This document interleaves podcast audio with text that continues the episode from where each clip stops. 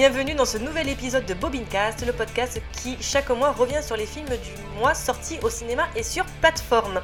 Ce soir, il sera question des films du mois de novembre avec le polar loufoque et décalé de Amsterdam, une chronique familiale autobiographique avec Armageddon Time, le dernier Marvel endeuillé avec Black Panther, un thriller culinaire 5 étoiles avec le menu, pour finir avec le triangle amoureux de My Policeman. Pour m'accompagner ce soir, Aurélien, David et Jean-Charles sont présents. Bonsoir les garçons, comment allez-vous ce soir? Bonsoir. Bonsoir. Coucou Je sais pas, j'ai voulu tenter une petite euh, truc. Ouais, non, mais c'est bien, c'est bien, c'est bien. Ça va très bien toi? Ben ça va parfait. Enfin non, en fait ça va pas du tout. T'inquiète, on s'y fait. 3-0. T'as vu cette guerre Bon, parce que du coup, il y a beaucoup de fans de manga et d'anime en France. Et donc, du coup, le les gens se demandent le jour, si, si pendant la Coupe du Monde, la France tombe contre le Japon, est-ce que tous les Français vont soutenir la France ou est-ce qu'il y en a qui vont soutenir le Japon, quoi, du coup Et il y a une grosse guerre là qui se déclenche tout doucement où les gens dans les commentaires sont un peu en train de s'énerver en mode Mais t'as pas le droit de supporter le Japon, euh, t'es en France, merde Alors qu'en fait, t'as le droit de, t'as le droit de soutenir qui tu veux, quoi. Bah oui, moi je soutiens le- la Corée du Sud qui est en train de se faire battre. 3-0 pas Fabrice. Tant que tu soutiens pas la Corée du Nord, moi ça me va. Bah voilà, mais je soutiens pas la France non plus. Hein. Je me disais aussi le drapeau, il était Ah, je un peu suis- trop rouge. Je me suis encore trompé, il faut que je change mes billets d'avion. Allez, on va commencer directement avec euh, notre premier film qui est le menu. C'est le mélange qui provoque en bouche cette explosion de saveur. Nous ferons tout notre possible pour que cette soirée vous soit agréable. Bienvenue à Autor. Nous formons une famille. Ce n'est pas qu'un chef, c'est un conteur d'histoire. Le but du jeu, c'est de mettre en lien les indices pour deviner le thème du repas. Ça, bien sûr, on le saura qu'à la fin. Ce menu, Les images, elles sont toutes en lien avec nous. la liste des invités, Comment ils les ont eus? Ça sent pas bon. le déroulé de la soirée ont été minutieusement préparés. Il l'a fait pour de vrai. Tyler, je peux savoir ce que ça veut dire?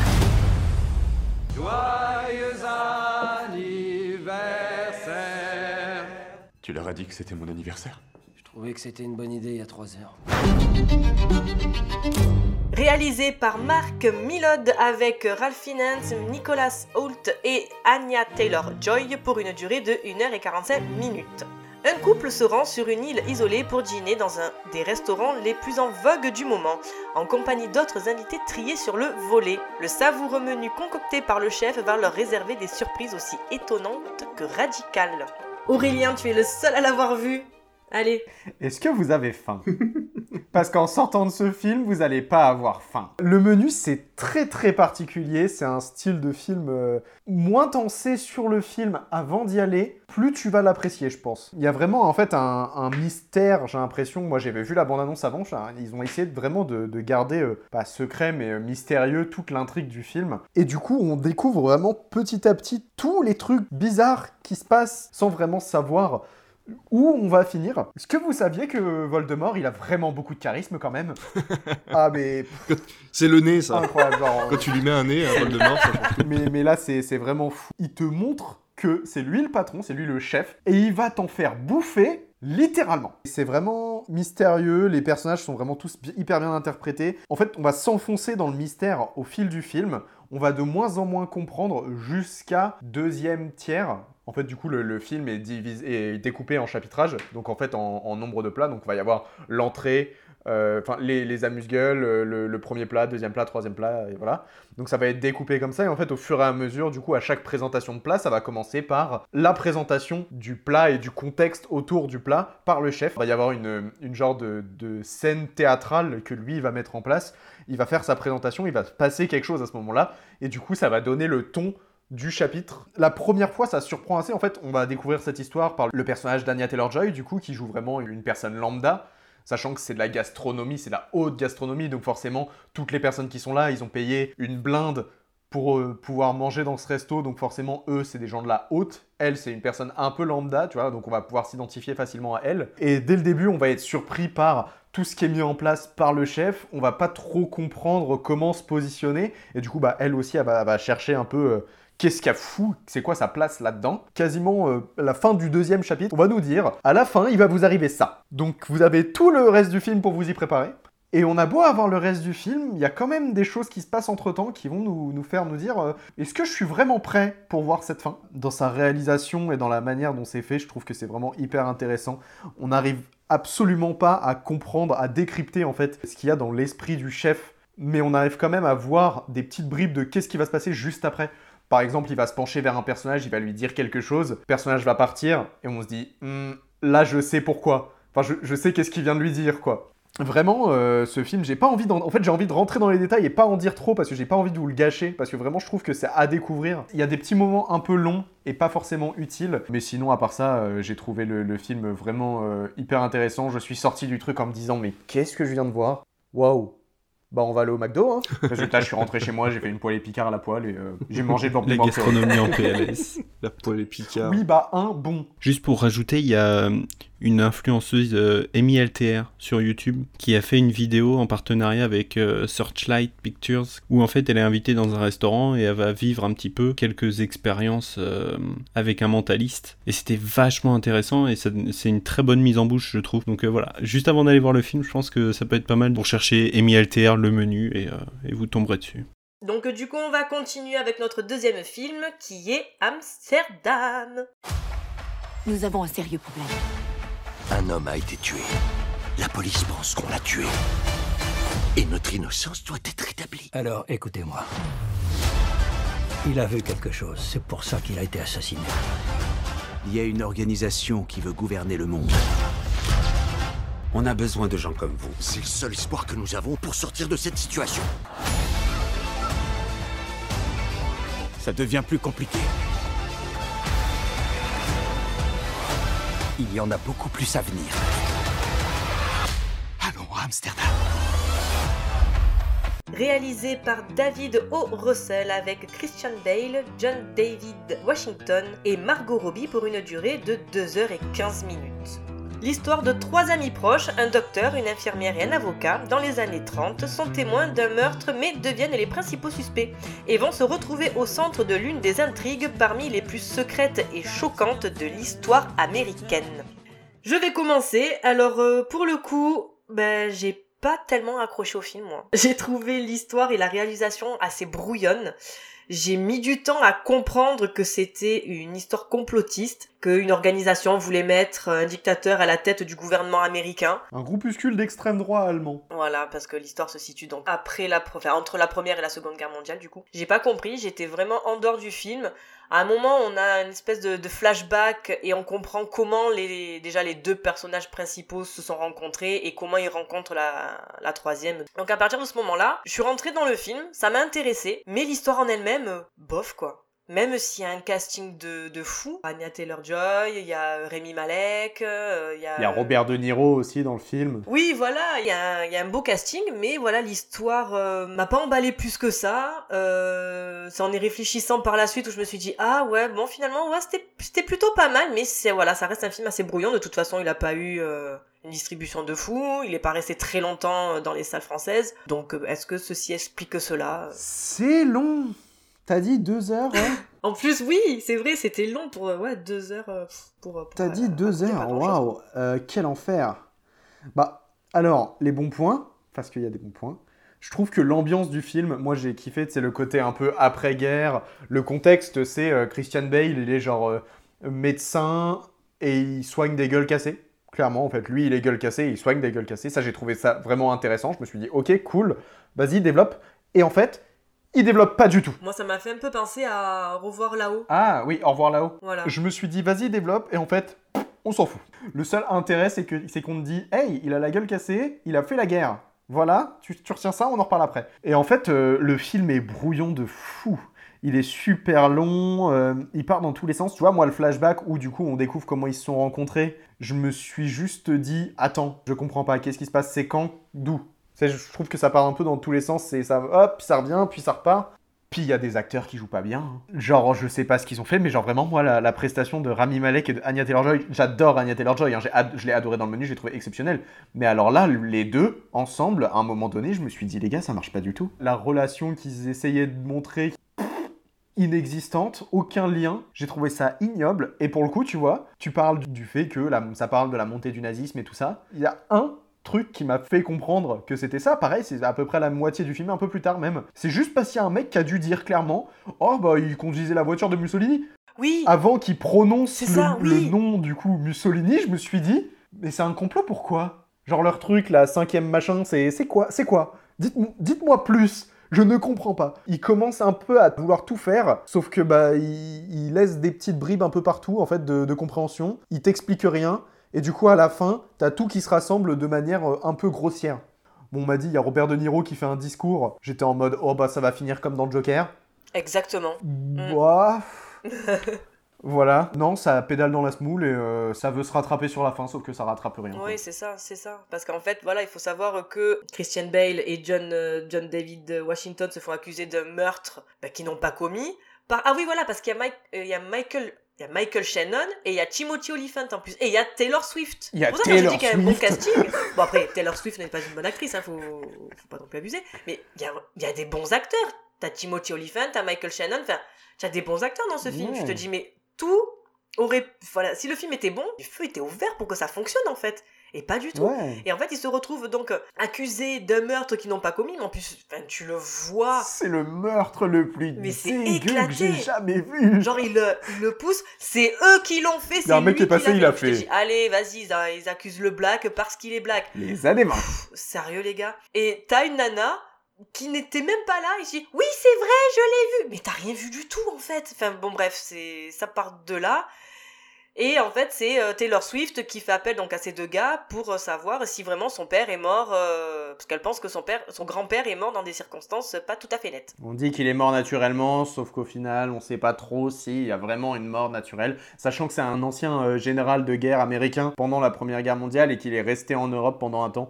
Du coup, on se dit, eh, il y a peut-être des trucs chelous qui se Voilà. passent. Mais c'est vrai qu'à aucun moment il est clairement dit euh, c'est le montée du nazisme et voilà il y a des groupuscules comme ça qui sont tapis dans l'ombre et qui essayent de faire monter le nazisme euh, aux États-Unis. Déjà je sais même pas si ça a vraiment existé parce qu'on te dit au début du film certains faits sont vrais.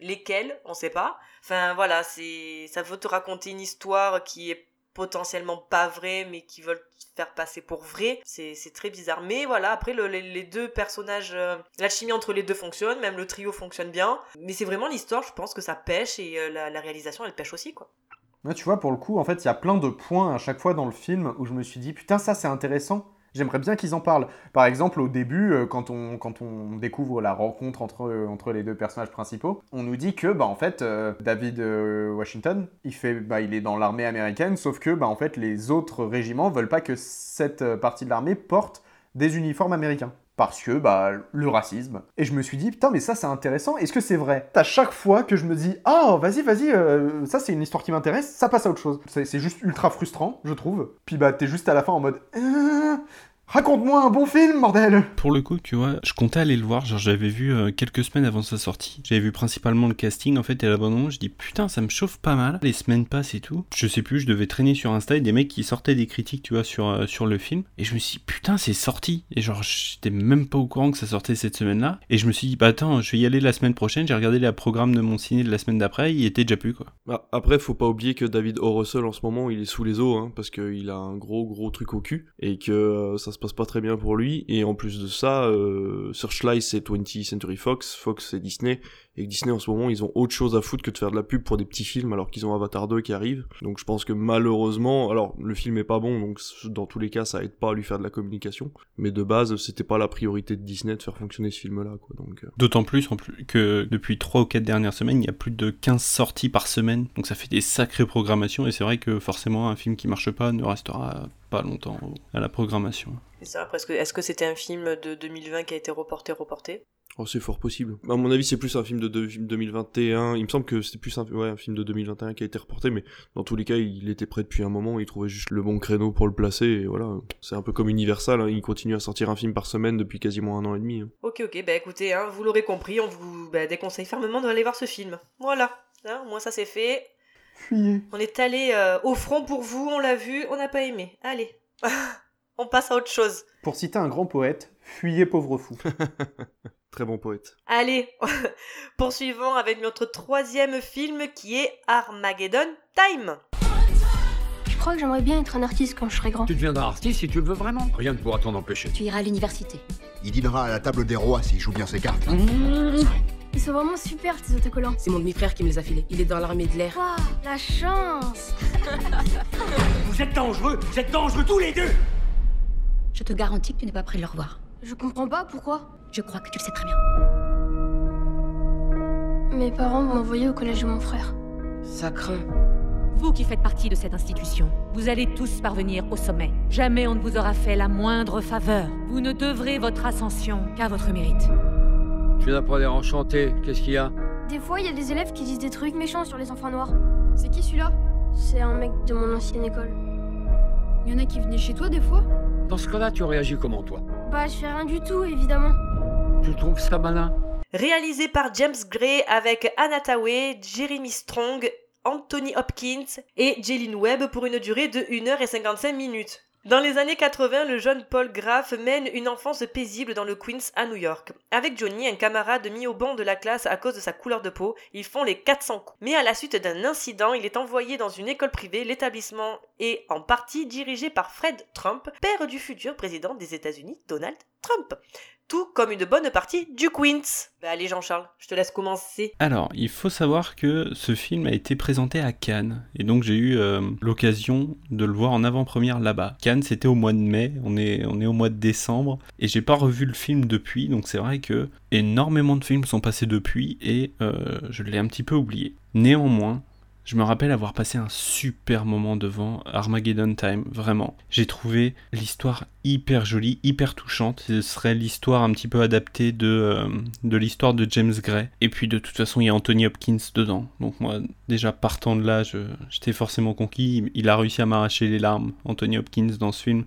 Et waouh. Je vous le conseille si vous avez, vu euh, les, autres films de James Gray, mais du fait d'avoir plus aimé Armageddon Time que Ad Astra, je me suis dit, j'ai dû rater quelque chose dans Ad Astra, il faut que je le revoie, et c'est vrai que combiner les deux films, je trouve que c'est plutôt intéressant, parce que dans Ad Astra, on peut y voir une, euh, on en avait parlé à l'époque, une quête sur euh, la recherche de son père, et je trouve vraiment l'histoire de Armageddon Time très touchante, très, très attendrissante. Et encore une fois, Anthony Hopkins pour moi est, est au-dessus de tout et pff, restera toujours au-dessus. Et toi David, qu'est-ce en as pensé de ce film? Alors compliqué, Euh, compliqué parce que parce que j'adore James Gray, j'adore ce qu'il a. Enfin voilà, euh, on l'a dans un dernier podcast, on a pu en parler. et C'est vrai que j'ai rattrapé euh, The Lost City of Z et Ad Astra que j'ai vraiment adoré. Et même si les thématiques sont les mêmes que dans Armageddon Time, c'est-à-dire la relation avec le père, les relations familiales, euh, la recherche euh, de l'âge adulte, etc. Là, on est ancré dans une réalité vraiment, euh, voilà, qui est pas si loin que ça de la nôtre. Je crois que ça se passe dans les années 60, je crois, 60-70, c'est ça? 80, je crois. 80 Ouais, plus 80, effectivement, c'est peut-être ça, ouais. Malheureusement, les thématiques abordées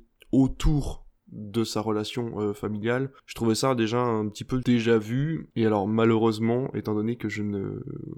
J'étais un enfant relativement calme et on va dire euh, qui aimait pas trop la bousculade et, euh, et faire des conneries. Le personnage du, gamin m'a insupporté au plus haut point. C'est un putain de sale gosse. Et sans déconner, j'avais envie de lui mettre des claques toutes les 5 minutes en lui disant mais putain calme-toi quoi.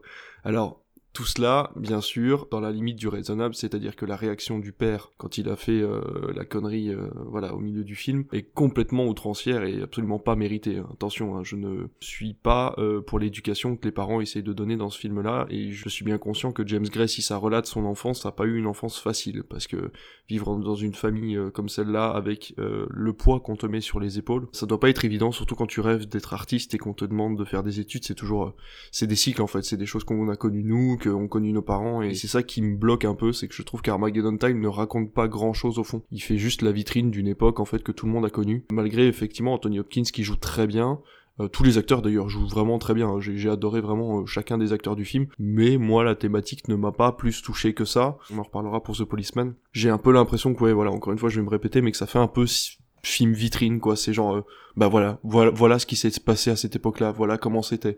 Et c'est vrai que des films comme ça, on en a vu beaucoup, pas forcément cette année, mais c'est vrai que je commence à avoir mon lot de euh, la situation des Afro-Américains, la situation des jeunes de banlieue, la situation des écoles publiques privées, etc., etc. Toute l'histoire autour de Donald Trump, en fait, c'est dommage parce que, en fait, on n'a pas de suite à ça. C'est-à-dire qu'on entend le nom de Trump, on se dit ah ok, il va y avoir un lien. En fait, non, le mec a juste voulu mettre dans son film qu'il a été dans la même école que Donald Trump, ce qui n'apporte absolument rien au scénario ni au film. Et je trouve ça un peu dommage parce qu'en fait, à aucun moment, on... je sais pas si c'est un des deux gamins euh, avec qui il joue là dans la cour, je sais pas si l'un des deux est Donald Trump, j'en sais rien. Mais dans tous les cas, euh, en fait, il y a aucune conséquence à l'histoire de savoir qu'il est chez Trump ou.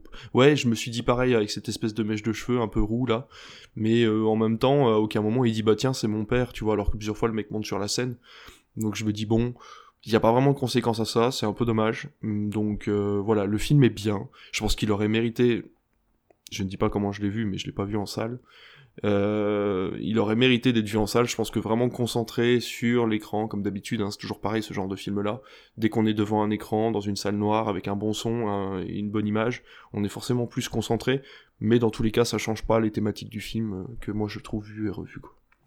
Bah écoute, euh, moi je l'aurais vu au cinéma, euh, je me serais doublement fait chier en fait. Je te rejoins totalement, c'est-à-dire que je vais pas plus m'étendre moi sur le sujet, c'est que je me suis fait chier devant quoi. Deux heures de film pour euh, pas raconter grand chose. J'ai eu un peu la même appréciation que j'avais eu pour Licorice Pizza, voilà, c'est un peu ce, une époque de temps qui est montrée à l'écran. Alors la réalisation, les acteurs sont bons, hein, voilà, je, je vais pas, je vais pas faire de la redite, mais je me suis pas senti impliqué dans l'histoire, euh, ça ne m'est pas adressé. Je trouve ça assez mégalo en fait. Tu vois, j'attends The Fablesman assez impatiemment parce que Spielberg peut essayer de monter ça un grade au-dessus, mais ça fait plusieurs films que je vois de réalisateurs où c'est genre oui, bah le réalisateur raconte son enfance et t'es en mode mais mec, t'as pas eu une enfance intéressante en fait. T'essaies de le mettre en avant avec une, une belle mise en scène. Ton enfance n'a rien changé au monde et elle est pas différente de quelqu'un d'autre qui a vécu dans le même quartier que toi.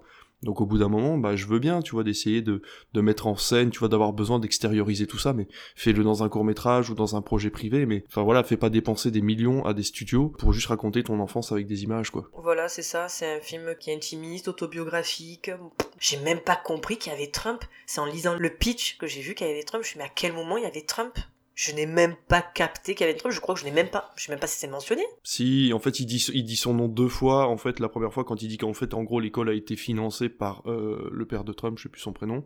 Et la deuxième fois quand il monte sur scène, en fait, t'as le père de Trump qui monte sur scène pour faire un laus et il dit voilà, euh, grâce à moi, non non non, Trump, euh, vous avez une éducation, etc. D'accord, bah écoute, euh, je faisais autre chose, quoi. J'ai la première moitié du film. Non, mais ça n'a rien à foutre. Mais oui, mais voilà. Ça n'a rien à faire dans le synopsis et ça n'a rien à faire dans le film, en fait, on s'en fout complètement. Le seul intérêt de ce truc-là, de c'est la famille de Trump qui a, comment dire, investi beaucoup d'argent dans cette école, c'est que, bah, on, on, voit les tendances Reagan, voilà, républicaines à fond de, de, de, cette famille, de, de, de l'école en elle-même. Et donc, en fait, clairement, on comprend que bah, le, là, James Gray, il essaie de dire Eh, vous, vous voyez, même, même quand, euh, quand j'étais gosse, c'était déjà. Ah, ouais, mais. Ça tendait un peu vers le national-socialisme. Oui, mais ça tendait, mais qu'est-ce que ça rajoute en fait De savoir que dans les années 80, euh, c'était déjà comme ça? En fait, c'est ça, c'est que la, la, thématique n'est pas abordée en fait. Parce que lui, en tant qu'enfant, il le voit pas en fait, ce truc politique-là. À un moment, tu vois la télé qui a Reagan qui a été élu, mais lui, il est même pas là, il est dans sa chambre en train de faire ses devoirs. Donc en fait, tout, tout le côté politique du film est placé là pour ancrer une époque, mais il sert absolument à rien en fait. À part peut-être de dire que les écoles étaient financées par des mecs qui étaient républicains et qui du coup étaient interdits euh, par exemple aux noirs ou aux personnes euh, qui n'avaient pas les moyens de se, de se payer ce genre d'école et que c'était fait exprès. Mais c'est dit de façon tellement implicite que c'est presque invisible et ça n'a aucun intérêt quoi. Pour le coup, tu vois, moi, ça m'a pas semblé si invisible que ça. Enfin, après, c'est peut-être ma vision du truc, mais l'histoire du grand-père, euh, du coup, qui a sa mère qui s'est échappée euh, des, des, camps pendant la, Seconde Guerre. Euh. Donc, entre cette partie-là, le fait que, en arrivant aux États-Unis, ils ont changé de nom parce que un juif, oh, on a déjà trop de juifs encore. Donc, tu vois, t'as as ce truc de le nazisme qui monte. Et du coup, là, en plus, appuyé, je me suis dit, ok, c'est vraiment un truc qui est redondant dans le film tout au long du film, mais c'est par petites touches, en fait. Donc, forcément, c'est pas l'histoire principale, mais il y a un fond, en fait, de, de ça sur toute la durée, qui est assez, on va dire, logique dans son sens, pas forcément intéressant dans le reste du film. Tu vois, c'est ça, moi, l'écho que j'ai eu en regardant le film, c'est ton enfance m'intéresse, basique, enfin voilà, oui. à peu près. C'était un. Bon, voilà, c'est toujours marrant de voir à peu près, tu vois, ce qui s'est passé d'original dans l'enfance de quelqu'un. C'est un peu comme quelqu'un qui te raconte une histoire en soirée, tu vois, c'est un peu le même principe. En disant bah moi j'ai vécu ça, j'avais un copain black qui était venu se réfugier dans le dans la maison euh, derrière chez moi. Ça à la limite tu vois, mais ça dure 5 minutes. L'avantage de la so- euh, du mec qui te raconte une anecdote en soirée, c'est que t'es bourré. Oui, c'est que t'es bourré. Ouais, en plus. Mais tu vois, à la limite, ça pourrait m'intéresser. Mais là, c'est vrai que mettre ça sur deux heures, et en plus, euh, voilà, donner un, je sais pas, un débat politique, en fait, que, dont tout le monde est au courant, et lui accorder si peu d'importance, je trouvais ça un peu dommage. Ouais. Ça aurait été intéressant au début du mandat de Trump, quoi, en fait. Ouais, bah, ouais, ouais, à Et la encore. limite. Et alors, il y a encore, parce que je trouve que vraiment, c'est mis au rebut, quoi. Enfin, il en parle, mais Ouais. de là à dire que c'est important dans le film, euh, ce qui est important, c'est plus son interaction avec son pote Black, quoi, où là, vraiment, on voit les différences entre les deux, ou même ses parents qui se disent, euh, en gros, enfin, on voit qu'ils essaient de pas être racistes, entre guillemets, mais qui veulent pas qu'il y ait des jeunes noirs qui traînent autour de la maison, quoi. Donc tu vois, il y a toujours ça, c'était ça, j'ai trouvé ça plutôt bien fait dans le film. J'ai trouvé la, la relation entre les deux personnages, c'était vraiment cool. Au final, à la moitié du film, en fait, ils le fréquentent même plus.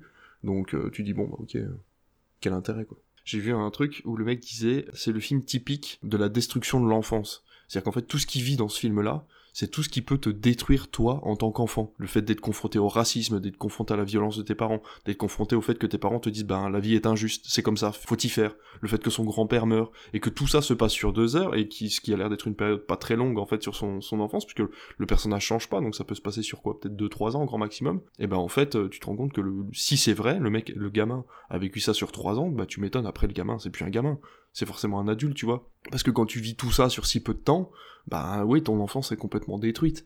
Il y a aucun moment de bonheur en fait dans ce film quand tu regardes. Si, le- au, milieu, quand il lance la fusée avec son grand-père, quoi, et encore. euh, Ouais, ouais, il- Tu Ouais, en fusée. Et son grand-père est en train de lui dire bon bah je vais partir en voyage, on va peut-être pas se revoir. euh, c'est pas si joyeux que ça quoi. C'est vrai. Non, le film est assez terne. hein. Ouais, c'était chiant. Pardon, mais vraiment, là, au bout d'un moment, il faut Non, dire les vois- termes. Non mais non mais Moi, je me suis ennuyé. Euh, je comprends que Jean-Charles, euh, tu vois, il est, euh, il a eu une émotion parce qu'en salle, avec l'ambiance du festival, peut-être un peu de fatigue et tout, c'est vrai que ça peut monter, tu vois, assez rapidement, d'être coincé dans la, dans la vie de ce gamin en, en salle obscure et te dire, ok, bah tu te prends ça en pleine tronche, bah ouais, forcément, euh, voilà, il y a un truc euh, qui doit monter à un moment ou à un autre. C'est vrai qu'avec le temps qui passe, nous, le film est sorti depuis un moment, on n'est pas dans l'effervescence d'un, événement bien particulier, tu vois, ça fait, ça fait forcément redescendre un peu les potards, quoi. Donc, euh, j'aurais voulu vraiment être coincé avec le film pour voir un peu ce qui me fait ressentir, quoi. Oh, moi, non. Franchement, je suis désolé, hein, mais euh, le gosse et son frère, en- chacun individuellement, et la relation entre les deux. Oh, là là là là là. Tu vois, j'ai l'expression avoir envie d'en prendre un pour taper sur l'autre. Je viens de comprendre mes parents. Je viens de com- j'ai compris pourquoi mes parents me disaient ça. J'ai envie d'en prendre un pour taper sur l'autre. Pareil. Vraiment, c'est insupportable. Apprenez le respect à ces gosses. Quand il va chercher les dumplings, Oh là je, là je te jure, je voulais, je voulais prendre le téléphone pour frapper le gamin, quoi. Je mais putain, à quel moment tu te lèves pour aller passer une commande parce que tu trouves que ce que t'as fait ta mère, c'est pas bon, quoi. Moi, mon gamin, il fait ça, mais, mais, mais plus jamais il touche un téléphone de sa vie, en fait. C'est- Tu t'en veux pas? Mange pas, va te coucher. C'est pas Ouais, grave, tu vas dormir sans manger. Personne lui dit de, de raccrocher, quoi. Enfin, per- enfin, ils lui disent de raccrocher, mais personne va au téléphone pour lui dire de raccrocher, quoi. Par contre, derrière, le père, dès qu'il fait une connerie, il lui met des coups de ceinture. C'est complètement, enfin, Disproportionné. c'est presque trop, quoi. C'est ce que j'allais te dire, c'est que à un moment donné, euh, c'est la combienième de conneries qu'il fait, jusque tu vois, parce qu'on le voit qu'une fois finalement se faire. euh, Ouais, c'est que ça déborde, en voilà, c'était la goutte de trop, et voilà, il a dit ah, c'est bon. Mais depuis le début, par contre, son frère, il l'emmerde tout le temps. Par contre, au début du film, quand c'est lui qui va prendre une tollée, son frère fait une connerie à sa place pour que ce soit lui qui prenne les coups. Et ça, on le voit par contre dans le film. C'est-à-dire que son frère essaye de le défendre au maximum, essaye de temporiser au maximum pour que lui, ça lui arrive le plus tard possible. Bon, malheureusement, il fait la connerie de trop. Mais on voit quand même que même si son frère, voilà, il y a un peu de jalousie, mais comme toutes les relations entre frères et sœurs, on voit quand même qu'il essaye de le protéger un minimum, ou en tout cas autant qu'il le peut, mais voilà. C'est le délire où toi tu peux emmerder ton frère ou ta sœur, mais pas les autres en fait. C'est ton privilège euh, Ouais, c'est à ça. toi. C'est un peu, oui, c'est un peu ça. C'est de l'amour fraternel. hein. C'est je t'aime moi non plus. Exactement, Mm. mais si c'est quelqu'un d'autre qui le fait, tu oh oh oh oh oh. Ouais, non, Non. c'est clair. c'est clair. Je pète les dents de qui? Allez, on va enchaîner avec euh, notre prochain film qui est Black Panther Wakanda Forever. Son peuple ne l'appelle pas général ou roi. Il l'appelle Coucou Khan, le dieu serpent à plumes. Le tuer pourrait entraîner une guerre sans fin. Il veut s'en prendre au monde de la surface.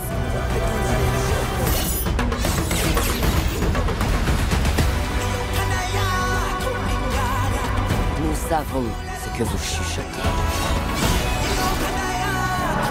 Cette fois, ils ont perdu. leur protecteur.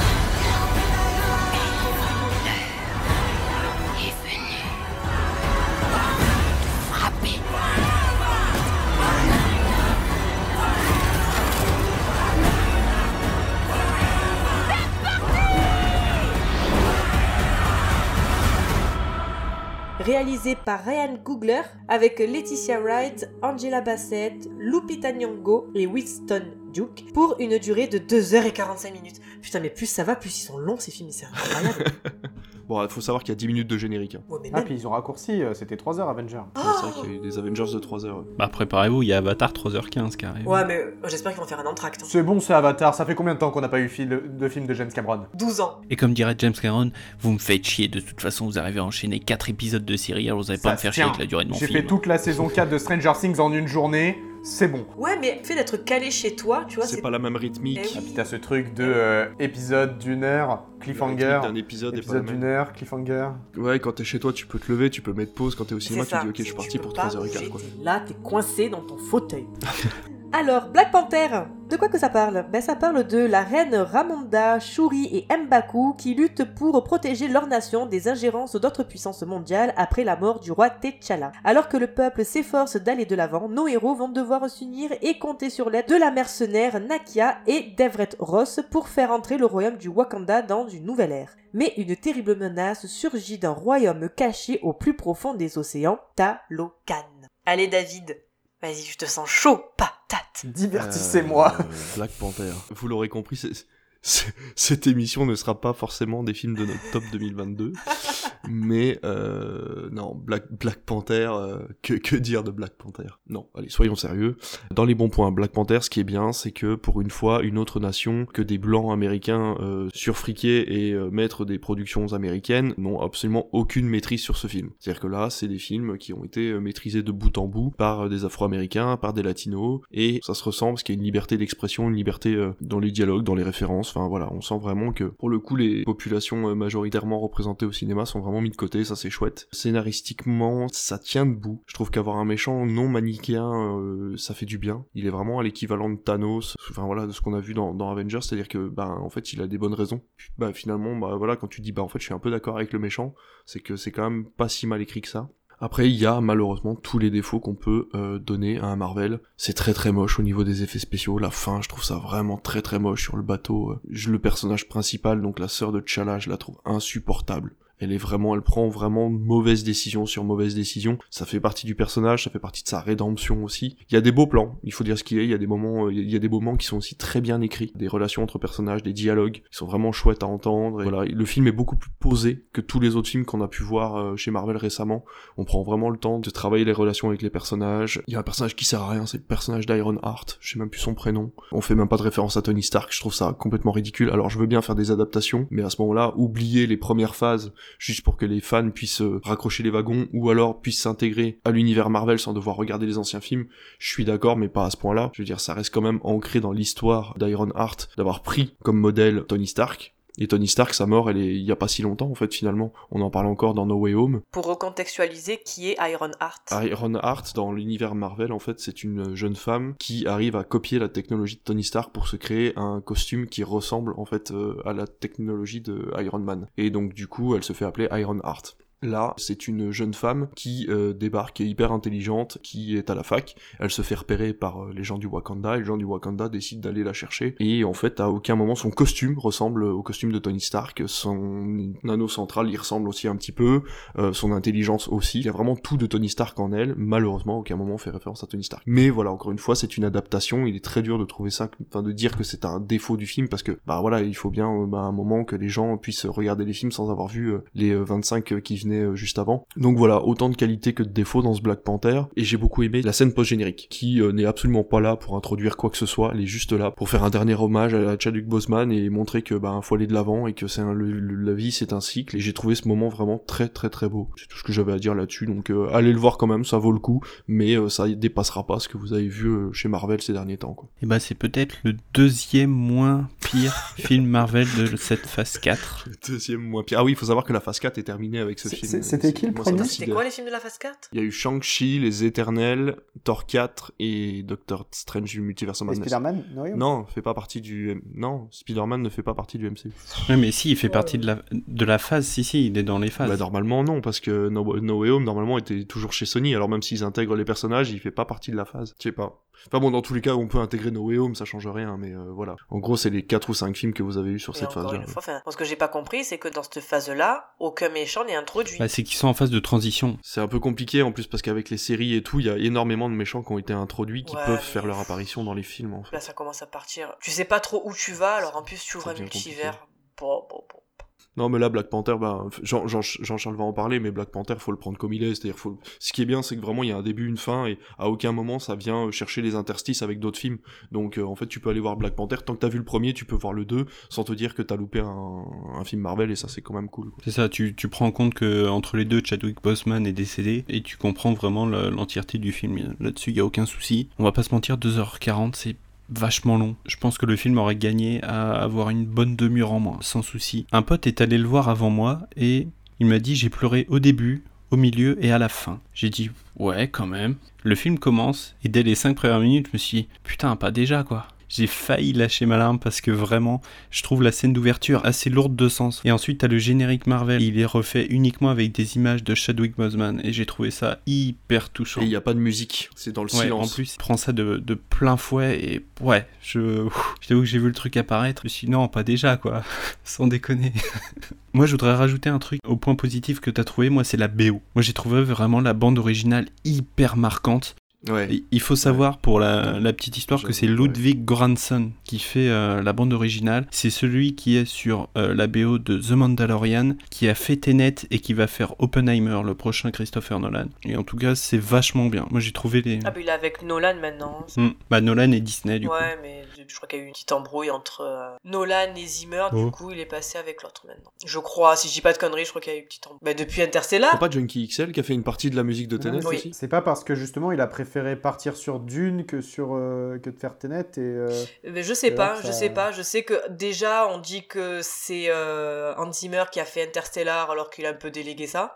Désolé, je t'ai coupé, Jean-Charles. Pas de souci. Non, moi, un des points négatifs que je trouve dans le film, en fait, on nous dit, voilà, Black Panther est mort. On n'aura pas d'autres Black Panther parce que euh, Black Panther, c'était Chadwick Boseman. Et puis, on a la, la sœur de T'Challa qui arrive, qui trouve, voilà, la technologie, machin, qui met le costume et bim, c'est parti. Je trouve ça dommage de dire autant de fois, non, Black Panther est mort, on on n'aura plus de Black Panther, machin, et de le faire revenir aussi facilement. J'aurais trouvé vraiment beaucoup plus intéressant d'avoir une construction à la Casino Royale. Casino Royale, c'est donc le tout premier film avec Daniel Craig, et donc au début de Casino Royale, il n'est pas James Bond. Et on va avoir toute cette construction tout au fil du récit. En plus de ça, on va nous rajouter la musique petit à petit, on va nous l'instaurer dans la tête au, fur et à mesure du récit. Pour le coup, dans Casino Royale, à la toute fin, à la toute dernière scène, où on a le vrai thème de James Bond qui tombe, et on a vraiment James Bond qui arrive et qui dit euh, Mon nom est Bond, James Bond. Et donc là, voilà, on a, on a vraiment la construction du personnage qui est complète.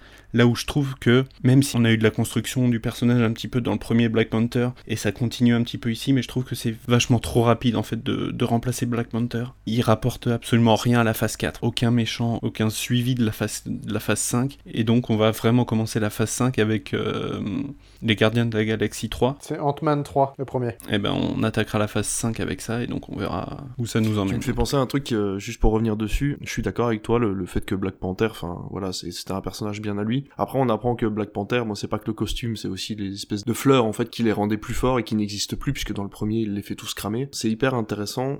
Bon, je suis désolé, on va spoiler, mais quand elle prend la plante, la personne qu'elle voit à ce moment-là, j'ai trouvé que vraiment, par contre, c'était hyper intelligent euh, de lui montrer ce personnage-là, parce qu'en fait, un des rois du, du Wakanda essaie de prendre cette fameuse plante avant d'avoir la force, il voit ses ancêtres. Et ses ancêtres lui indiquent la voie. Et donc euh, tu rencontres forcément la personne qui te correspond le plus. Et le personnage dans Black Panther 2 voit le méchant du premier en fait, qui est son cousin. Et qui lui dit mais en fait si on se voit tous les deux c'est parce que toi et moi on est pareil. On a la même philosophie. Et en fait j'ai trouvé ça hyper intelligent, hyper bien fait. Et euh, c'est surtout que ça rappelle qu'en fait elle a sa propre personnalité et que c'est dommage le costume de Black Panther. Parce que euh, avec toutes les technologies qu'elle crée, les espèces de machines, les trucs, c'était hyper intéressant. Et en fait à partir de maintenant elle va être coincée dans le costume de Black Panther. Elle va améliorer entre guillemets le costume, mais euh, ça va rien donner d'extraordinaire quoi. Voilà, encore une fois, il y a eu des choix de faits par Disney. Ils ont été obligés de faire des choix malheureusement euh, dû à ce, décès. Bon, il y a des fans qui sont contents, d'autres non, mais bon, dans l'ensemble, ça tient la route. Et c'est vrai que c'est un des films qui tient le plus la route. Ce qui fait vraiment plaisir, c'est surtout d'avoir un film indépendant quoi. C'est-à-dire qu'il faut avoir vu qu'un seul film pour apprécier un film de chez Marvel. C'est quand même beaucoup plus satisfaisant que de se dire, mais attends, euh, en fait, pour aller voir Multiverse of Madness, fallait avoir vu tous les anciens Avengers, fallait avoir vu le premier Doctor Strange, et fallait avoir vu la série WandaVision.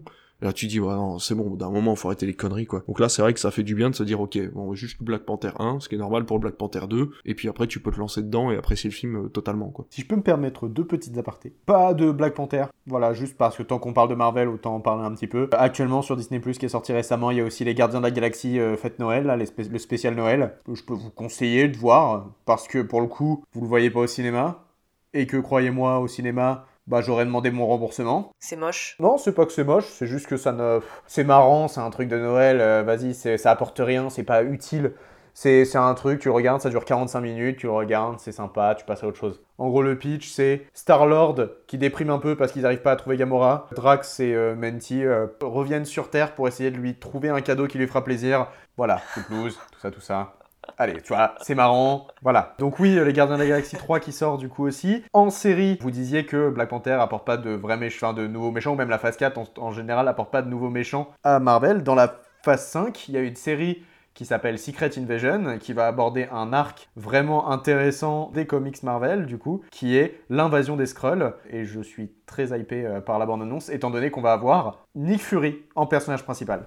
Et ça, c'est cool, parce que franchement, Nick Fury, je trouve qu'il était sous-coté et sous-estimé dans cette saga. Mais tu vois, ça, ça va être compliqué aussi parce qu'en fait, Secret Invasion, il était annoncé à la fin de Oui. Captain Marvel. Et tu te dis Captain Marvel, ça date de 2018, En fait, je crois. Mais même euh, pire que ça, parce que là, ils ont annoncé Secret Invasion et je crois que le prochain Avenger, c'est Secret War. Donc en fait, c'est-à-dire que la série, c'est que les C'est prémices ça, donc les gens vont confondre Secret War et Secret Invasion. ouais. d'un truc qui va être développé. Je suis même pas sûr que la- le prochain Avenger, c'est à la fin de la phase 5. Je sais pas, mais ça, ça va être un enfer. Ça va être... Surtout qu'en plus, euh, les scrolls, le problème, c'est que leur pouvoir, c'est qu'ils peuvent se transformer en n'importe qui. Et donc, en fait, les gens vont devoir suivre, de se dire, mais attends, en fait, tel personnage dans le film, ils peuvent très bien jouer le scénario et dire, en fait, le personnage que tu pensais être le héros dans ce film-là, depuis le début, c'était un scroll, et qu'en fait, le mec, Ah, soit il est mort, sûr. soit ils l'ont capturé dans un autre film, et c'est pour ça qu'il réagissait comme ça, mais en fait, le mec a pas du tout la même personnalité. Ça va être un enfer. Le truc qui m'inquiète vraiment encore plus, c'est dans la série, tu vois qu'il se passe un truc. Du coup, ça devient un scroll. Il faut se souvenir que ce mec-là, il est devenu un scroll et que derrière, il faut.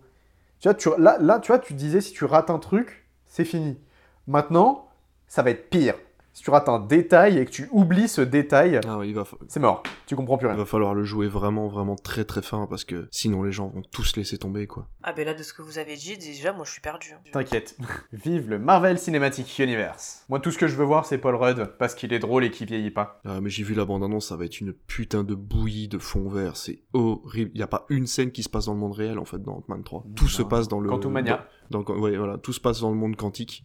Donc en fait tout se passe sur fond vert dans une espèce de bouillie nébuleuse un peu violette. euh, ça va être dégueulasse. Bah, moi, du Dégueulasse. moment où tu me pitches un film qui s'appelle Endgame, Bah, c'est la bah, fin, faut arrêter les gars. c'est ça. Je, je la ressortirai à chaque fois hein, qu'on parlera de Marvel, mais euh, voilà. Endgame, end, enfin, voilà. Ouais, ouais, non, mais c'est sûr. Moi, je, je, je vous l'ai dit, hein, la Black Panther est le deuxième moins pire de cette phase 4. Pour moi, le, le, le meilleur et ce que j'ai trouvé de plus intéressant, c'est les Éternels, qui vraiment proposaient, je trouve, quelque chose de totalement différent. J'étais pas allé le voir du tout au cinéma parce que, en fait, ça m'attirait pas de base. Le suivant ou le précédent non plus, qui était Shang-Chi. Et donc, je les ai découverts après et j'ai pris une sacrée claque devant les Éternels parce que, ouais, ça propose quelque chose, quoi. Le problème des Éternels, c'est que c'est pareil. Ça annonce des big boss complètement oufissimes. Mm. Ça annonce Black Knight, je crois, aussi. Enfin, oh là là.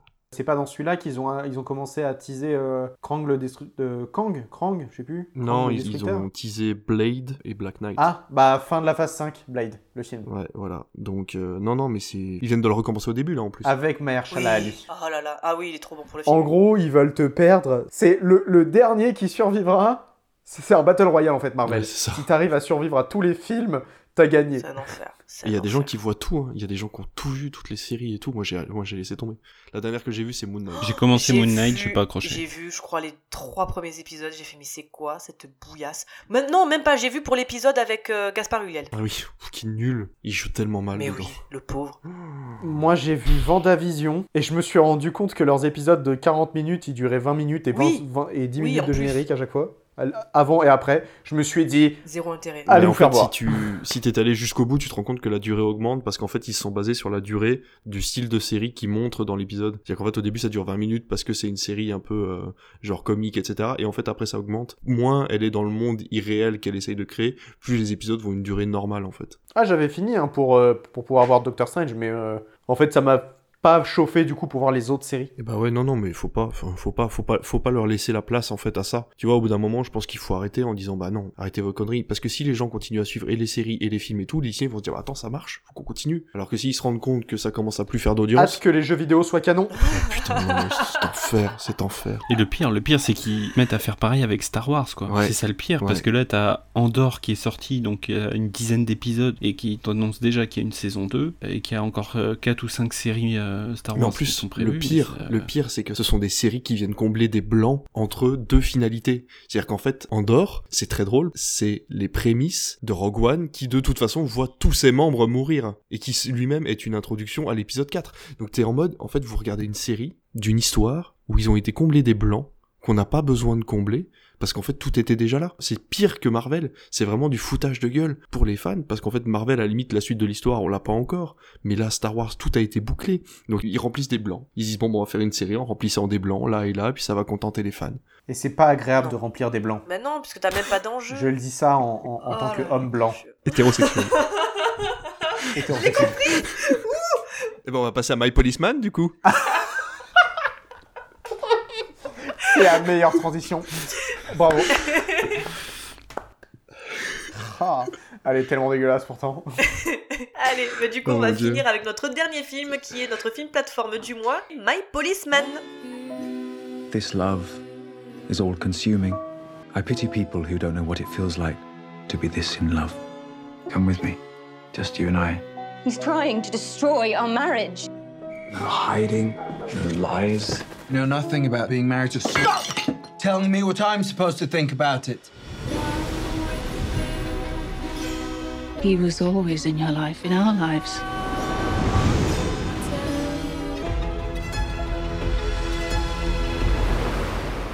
Film Prime Video adapté du roman du même nom de Bethan Roberts et réalisé par Michael Grandage. Hein, je vais bien le faire avec mon accent français. Grandage. Grenade. Oui, si vous voulez. Bon comme tu veux. Avec Harry Styles, Emma Corrin et David Dawson pour une durée de 1h50 minutes. Putain, on aura fait que des films de 2 heures, quoi, c'est incroyable.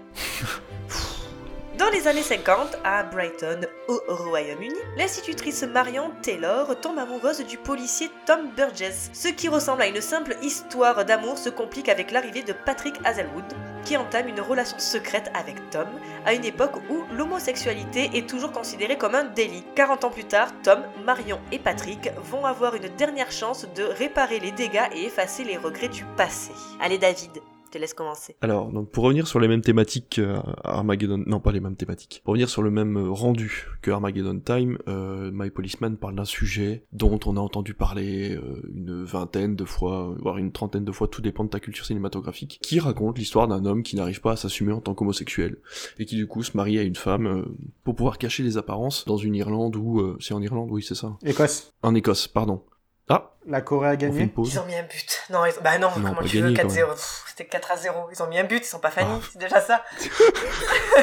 Tu sais, je me suis dit, mais. Mais c'est les huitièmes là, s'ils perdent, ils perdent. Ah oui, là, ils perdent, ils perdent, c'est c'est cuit, c'est cuit Ah ouais. patate. Là, c'est. Ouais, c'est- ouais, c'est cuit. Pardon.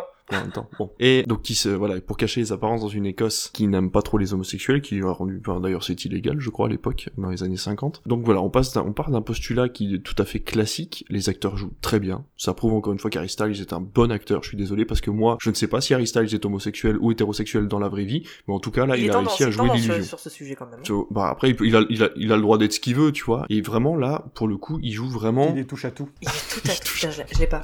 Il est tout à tout. Pourquoi il est tout à tout? Il est touche à tout. Ah, il touche à tout. Ah oui, il touche à tout. Bah oui, là, pour le coup, il touche à tout. Et donc euh, voilà pour dire que du coup il joue très bien parce que à aucun moment j'arrive à voilà situer le personnage et tout et on sent qu'il est vraiment coincé entre ces deux personnalités là et qu'il essaye de cacher les apparences puis il aime bien cette fille alors il sait pas s'il en est amoureux ou pas, mais en tout cas il l'aime bien et il a une belle amitié avec elle. Ce que le film apporte, c'est deux choses. C'est déjà de voir ce que ça a apporté à l'époque, ce qu'on pouvait gâcher comme vie, parce que là il gâche trois vies il gâche la vie de ce policier en fait qui se cache de ce qu'il est. Il gâche la vie de cette femme qui aurait pu avoir une vie tout autre que ce qu'elle a eu si ce mec-là avait été honnête avec elle. Ce qui est absolument euh, moi qui me qui me détruit complètement de l'intérieur de me dire mais cette femme-là aurait pu être complètement autre chose. Et ça cache ça gâche la vie de ce mec qui lui ne se cache pas mais qui malheureusement va se retrouver en tôle parce que bah il a été amoureux d'une personne qui ne veut elle pas assumer ce qu'elle est. Et donc en fait ces trois vies ont été complètement gâchées et ils ont été obligés d'attendre 30 ou 40 ans avant de pouvoir remettre les compteurs à zéro et c'est vraiment déchirant et je suis arrivé à la fin du film et je me suis dit merde j'ai pas pleuré j'ai pas eu de, de montée de larmes ou quoi mais j'ai trouvé que le film était bien fait à ce niveau là et surtout ce qui est intéressant c'est que c'est un film qui est sorti sur une plateforme et que pour tous ces gens qui ont une plateforme et qui ne savent pas où aller par où commencer eh ben c'est toujours bien d'aller voir un film. Bah, tu connais Harry Styles parce que t'es jeune, t'as 15 ans, tu connais Harry Styles, tu sais ce qu'il fait. Tu vas dire oh bah tiens je vais aller voir un film avec Harry Styles et tu tombes sur ce sujet-là et c'est un bon point d'ancrage pour une personne qui s'assume pas sexuellement, pour une personne qui s'assume sexuellement mais qui veut découvrir une autre cinématographie et qui va après aller découvrir euh, Philadelphia ou euh, Moonlight. Call Me By Your Name, euh, Brokeback Mountain. Oui, voilà, Call Me By Your Name, euh, L'inconnu du lac, euh, des choses comme ça. Je le vois vraiment comme un point d'entrée vers ces films-là, vers le pouvoir que peut avoir les films et le cinéma sur ta sexualité, en fait, de pouvoir te remettre en question, de pouvoir te dire, bah en fait, est-ce que j'ai le droit d'aimer un homme, est-ce que j'ai le droit d'aimer une femme, est-ce que je dois m'assumer, est-ce que, voilà, te dire que maintenant tu vis à une époque où on a le droit d'être ce qu'on veut, le droit d'aimer qui on veut, et qu'à l'époque c'était pas le cas, et donc c'est maintenant, tu vois, qu'il faut libérer la parole et aller plus loin. Même si le film transcende pas le cinéma, il apporte les premiers pas, les, les- encore une fois, la porte d'entrée qui va permettre à une personne de s'assumer et d'aller peut-être plus loin dans, ce cinéma-là, et ça c'est plutôt un bon point, quoi. Donc euh, voilà. En plus, moi je te rejoins, t'as été déjà vu, bon, on a cité euh, 3-4 films. Donc oui, voilà, le, jeune homme qui, qui s'éprend de- d'un autre et qui va découvrir lui sa sexualité. Mais voilà, après le, le gars lui dit, fait ouais, mais c'est toi qui m'as touché en premier, donc à un moment donné, c'est c'est toi qui, a, qui vient vers moi aussi, tu vois, d'un côté. Et puis j'ai adoré, tu vois, ce petit moment de Styles qui lui touche du bout du doigt le, cou et qui ça- même il y a ce même geste à la fin du film. Alors là j'ai craqué. Moi je suis désolée, mais à la fin de là, j'ai vu ça, je me suis dit bon ok le film va terminer, allez ok. Je vois ce petit passage et je fais ah non, j'ai fondu en larmes, moi ça m'a ça m'a touché. Ouais la fin du film, moi le final pareil, moi ça m'a ça m'a ému de voir cette femme qui ben voilà euh, fait ce qu'elle aurait dû faire depuis des années, c'est-à-dire ben, quitter son mari parce que ben, elle est pas heureuse et qu'elle est restée avec lui parce que c'était dans dans les mœurs ben, de pas divorcer, de rester avec son mari, que ça se passe bien ou non. Et tu la vois, elle est libérée d'un poids à la fin parce que voilà, elle prend sa valise, elle se barre quoi. Et elle se dit que de toute façon, lui ne m'a pas aimé comme il aime euh, bah, Patrick. Moi j'ai envie de, de, de vivre ma vie, j'ai envie d'aller au théâtre, j'ai envie de voir des concerts, parce qu'elle, elle est très dans le, dans le domaine culturel alors que lui, il est plutôt plan-plan à faire ses, ses balades avec son yinche. Et voilà, et donc euh, de, voir cette, cette femme à la fin qui est libérée de, de d'un poids et de voir ces deux amants en fait qui se retrouvent et qui s'enlacent entre guillemets, juste ce plan, il est beau. L'acteur qui joue le, le rôle de Tom qui, qui fend larmes à un moment donné parce qu'ils voient un couple gay dans un, dans un supermarché qui le vivent très ouvertement, ben ça m'a fait de la peine. Tu dis, en fait, tu te dis, putain, mais là, il se rend compte de ce qu'il a raté, en fait, en ayant rejeté la personne qu'il aimait. Mais voilà, à la fin, quand tu les vois réunis, moi, franchement, j'ai pleuré, quoi. Et je m'y attendais tellement pas. En plus, c'est ça le truc. Je me suis dit, mais non, je vais pas pleurer pour ça. Eh ben, si. Moi, j'ai trouvé les scènes de, de, de sexe super bien tournées. Je sais pas pour Ouais, je suis d'accord. Elles sont super euh, sensuelles. c'était- tendre, c'est pas, pas vulgaire, c'est. Non, ouais. c'est pas du tout obscène. Très beau corps, Harry Styles. Très très beau corps. Mais tu vois, j'ai vu Bro. Et il paraît qu'il est génial. Il est génial, vraiment, Mhm. c'est un très beau. Ça faisait longtemps, bah tu vois, on l'avait comparé et à juste titre avant que je le voie, je l'avais comparé aux comédies qu'avait pu faire Judah Apatow dans les années 2010. Ouais. Tu vois cet humour un petit peu euh, dans l'air du temps en fait. Et là, je n'ai jamais vu un film aussi libéré sur ce que peut être un être humain, que ce soit euh, homosexuel, hétérosexuel, trans, genre, euh, enfin tout, il y a tout dedans, tout, il est hyper complet. Et justement, les scènes sont alors, c'est fait exprès, mais elles sont très légèrement, enfin, pas très légèrement, elles sont beaucoup plus provocatrices que ce qu'on peut voir dans The Policeman. Voilà, justement, j'avais le point de comparaison, j'ai trouvé ça très bien fait dans The Policeman, t'as raison. Euh, ça, ça, ouais, c'est hyper tendre, hyper chaleureux, et il y a aucun malaise, en fait, dans ce qu'on voit, et j'ai trouvé ça vraiment très bien. Par contre, moi j'ai deux petits bémols. C'est la partie à Venise. Je l'ai trouvé un peu too much. J'aurais préféré qu'il n'y aille pas. Moi, j'aurais préféré qu'ils me la montrent pas, en fait. Voilà, Qu'ils y aillent, oui, peut-être, mais ouais. qu'elle, elle- juste elle reçoit la, la carte postale, en fait, et voilà, tu, tu comprends, en fait, tu comprends ce qui se passe. Voilà. Alors ça fait avancer l'intrigue après du pourquoi, du comment. Par contre, moi j'aurais voulu savoir ce qui se passe entre les deux timelines. Que devient Patrick? Est-ce qu'il euh, retourne, euh, est-ce qu'il retravaille dans un musée? Que devient ce couple? Est-ce qu'ils ont des enfants ou pas? Mais étant donné Je- que le livre a été écrit, Oui. à mon avis, par un des deux protagonistes, ils savent pas, en fait, en gros, Bah, tu sais pas. Patrick. En fait, c'est ce qui- Patrick voilà, pour qui écrit Patrick, le livre. ouais. Mm, mm. Et en fait, ben, moi, ce que j'ai compris, c'est que, en fait, ils ont pas eu d'enfants. Du coup, ils ont vécu juste tous les deux euh, dans un espèce d'ennui un peu pratique, quoi. C'est-à-dire que elle, elle veut pas divorcer parce qu'ils ont été ensemble et que ça se fait pas, et que lui, ben, il a jamais voulu prouver qu'il était gay. Et donc du coup, il est resté avec elle, même à la fin, il lui dit, je peux, je peux pas vivre tout seul. J'ai jamais vécu tout seul, euh, qu'est-ce que je vais faire sans toi? Et c'est là que, voilà, elle lui dit, mais si, en fait, tu te débrouilleras très bien tout seul, mais c'est juste qu'il faut que tu vives ta vie, quoi. En plus, t'es pas tout seul puisque Patrick est là. Bah, Patrick, ouais, pas- Patrick, il est là à moitié à la fin, quand même. Patrick, il Oui, a pas sûr, chose. Hein. il est là. Aurélien, je crois que t'as pas le même avis, toi. Je, j'entends ce que vous dites, je suis d'accord sur tous les messages que vous avez vus, que vous avez compris, voilà. Je, les, je, je peux les confirmer. Je vais commencer par les bons points. Tout d'abord, je vous ai déjà parlé de mon jeu du Pokédex. Alors je vous explique le concept du Pokédex. Je trouve que dans les films, nous voyons beaucoup de formes féminines et très peu de formes masculines. On voit très peu de cul d'hommes, en fait. Du coup, je me suis amusé à faire un Pokédex, à savoir, je pointe du doigt quand on voit le cul d'un homme. Chris Hemsworth dans Thor 4, je sais pas, dans Fifty Shades aussi, on voit le cul de Christian Grey. Grâce à ce film, j'ai pu ajouter Harry Styles, et j'en suis très content. En parlant de Harry Styles, je suis heureux d'avoir vu Harry Styles sortir d'un Tardis. Oui Ah oui, c'est oui, vrai. Mais j'ai tellement Exact. pensé à toi, j'ai fait oh mais. oh C'est pour là ça qu'à l'instant où t'as dit c'est en Irlande, j'ai dit non, c'est en Écosse. C'est vrai. C'est dommage qu'ils disent pas en sortant, euh, genre j'aurais jamais cru que c'était si grand à l'intérieur, ça aurait été drôle. ça aurait été incroyable. Moi vraiment, j'ai vu le truc, je me suis dit, c'est une ref Est-ce que c'est une ref?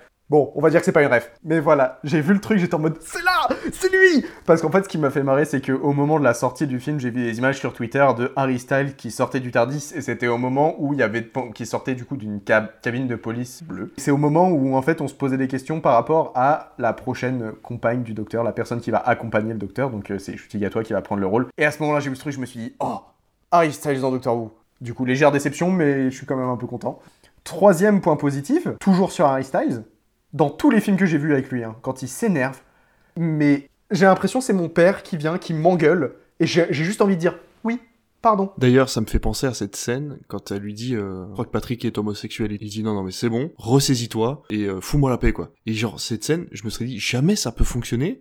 Et putain, là, ça fonctionne. Il se pose, il la regarde en homme. La scène d'avant, tu vois, il était complètement à l'opposé de ça. Il se pose devant sa femme et lui dit Non, c'est bon, maintenant, tu te calmes et tu arrêtes de croire à ces conneries.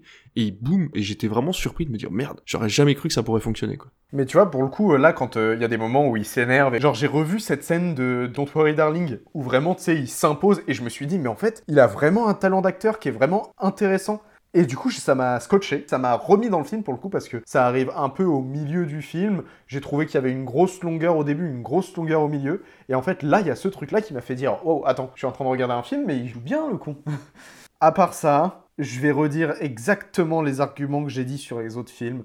Je l'ai trouvé longué pour pas grand chose. C'est bien construit pour le coup. Le côté, euh, on découvre d'abord eux vieux, puis ça revient dans le passé. La construction, en fait, en, parallèle des deux époques est vraiment bien faite. Mais oui, ça, je trouve que ça galère vraiment à faire monter la sauce. euh. En fait, j'ai eu cette sensation de faut faire rallonger pour que ça fasse deux heures, pour que ça, fasse, ça passe bien sur la plateforme.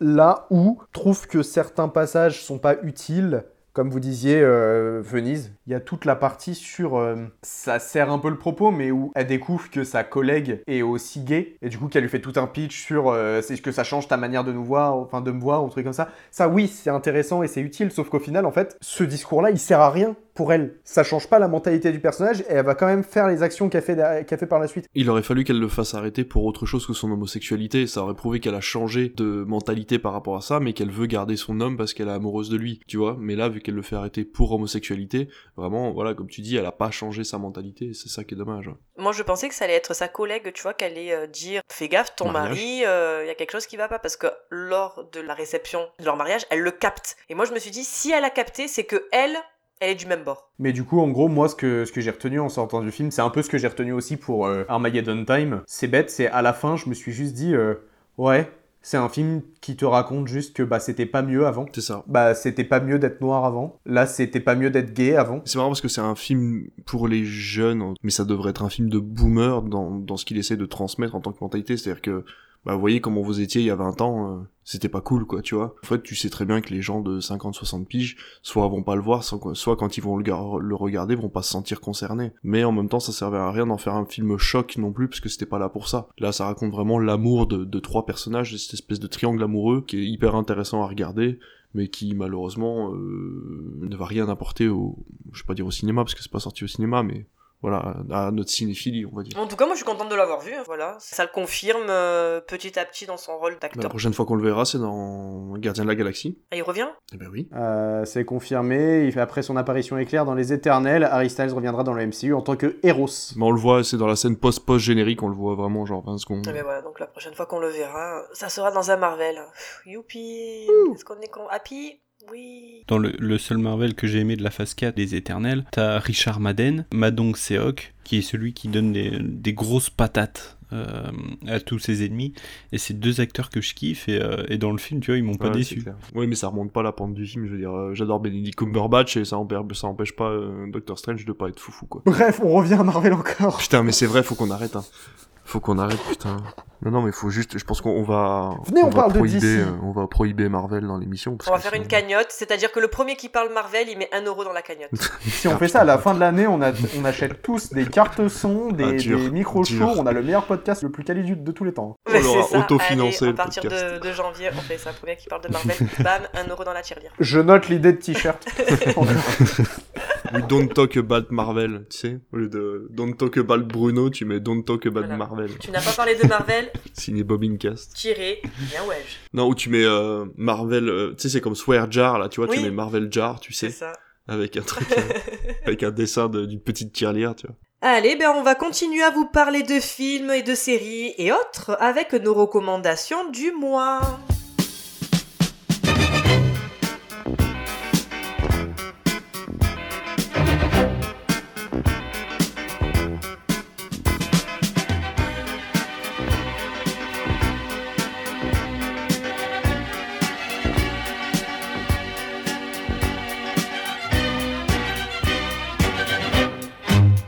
Allez Jean-Charles, qu'est-ce que tu nous recommandes pour ce mois de novembre? Et ben moi ça va être une série mais hyper courte. Vous en aurez pour une heure maximum parce que cette série se compose de trois épisodes de, de 20 minutes. Ça s'appelle Road to Monza. C'est disponible sur euh, MyCanal et sur YouTube. C'est tout simplement Julien Febro, le commentateur de la Formule 1, qui a été invité par euh, Alpine pour conduire une Formule 1. Une expérience de malade, vraiment. On connaît déjà toute la passion de Julien Febro pour euh, son sport favori, la Formule 1, et ça se ressent absolument dans cette série, c'est tout simplement brillant. Le gars, à chaque fois qu'il parle, tu sens qu'il est passionné. Il va faire des rencontres incroyables dans cette petite série. C'est trois épisodes de 20 minutes, le troisième épisode, il rencontre un, un ancien pilote de Formule 1, un ancien champion du monde qui va lui dire cette phrase où en fait Julien s'apprête à monter dans la Formule 1 pour euh, la, première fois de sa vie, tu vois. Il fait oh là là, je suis anxieux, tu vois, j'ai le stress et tout. Et le pilote qui arrive derrière et qui il fait de toute façon, si tu n'avais pas ce stress, euh, ça veut dire que c'était pas le rêve de ta vie. Juste entendre ça d'un champion du monde, tu vois, ça doit être incroyable. Et donc on suit son aventure en fait des, premiers tests pour savoir s'il peut conduire la, Formule 1. Il va passer d'ailleurs par une Formule 4, je crois, à un moment. Et donc voilà, et puis à, la fin, il conduit cette Formule 1, le rêve de sa vie. Il sait que ça lui arrivera qu'une seule fois, euh, et c'est bluffant, vraiment. Et en plus, en plus de ça, le gars est bon parce que il arrive à faire un temps, je crois, 6 secondes en dessous, en dessous Esteban Ocon, qui est lui-même pilote de Formule 1. Et il arrive à 6 secondes en dessous lui. Donc un temps de malade mental, c'est énorme. Donc voilà, je vous recommande Road to Monza, c'est dispo sur MyCanal ou sur YouTube. Euh, et voilà, ça se regarde très rapidement pour tous les fans de Formule 1. Toi David, qu'est-ce que tu nous recommandes? Euh, moi, je vais vous recommander un jeu que je viens de commencer et qui est tout plein de mignonneries, j'adore. Ça s'appelle Kirby et le monde oublié. c'est sur Nintendo Switch. Et franchement, alors à la base, c'était pas pour moi, c'est mon fils qui l'a eu pour son anniversaire. On dit tout ça, genre on offre Oui, on des trucs pour ses ça, gamins, bon, finalement il a c'est eu- nous il hein, a eu- qui disent. Ça va, on connaît. C'est hein. ça. Et donc du coup, euh, je l'ai lancé. Ça faisait très très longtemps. Parce que là, en ce moment, je suis en train de me taper euh, Kingdom Hearts Final Mix euh, 1.5 qui euh, redouble de difficulté. J'arrive pas à le finir. Je me suis au quatrième niveau d'un jeu qui s'appelle Thumper, euh, qui est un espèce de petit scarabée qu'il faut faire aller à gauche et à droite sur les, sur une rythmique un peu un peu drum bass et tout. C'est hyper dur. Je n'arrive plus à avancer. Euh, J'ai Bloodborne qui m'attend. J'arrive pas à avancer. Euh, J'ai Persona 5 qui m'attend. Je n'arrive pas à avancer. Enfin, vous voyez un peu le genre. Et là, vous trouvez Kirby qui vous dit, hey, tout va bien se passer, tu vas voir.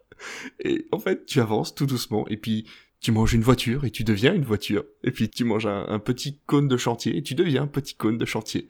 Et puis après, bah, tu manges un distributeur et tu deviens un distributeur de canettes. Et tout ça dans un espèce de flow hyper mignon, hyper sympathique, avec une richesse en fait dans les univers et dans les niveaux qui est absolument dingue et vraiment ça faisait super longtemps que j'avais pas pris en main un jeu comme ça qui te prend par la main et qui te dit écoute ça va être facile mais tu vas quand même kiffer, tu vois. Et il y a plein de jeux faciles auxquels j'ai joué récemment, je me suis dit, putain, tu te fais chier quand même. Et Kirby, vraiment, euh, le début est hyper cool, et puis tu finis le premier niveau, et il dit, attends, attends, attends, il reste plein de trucs à faire.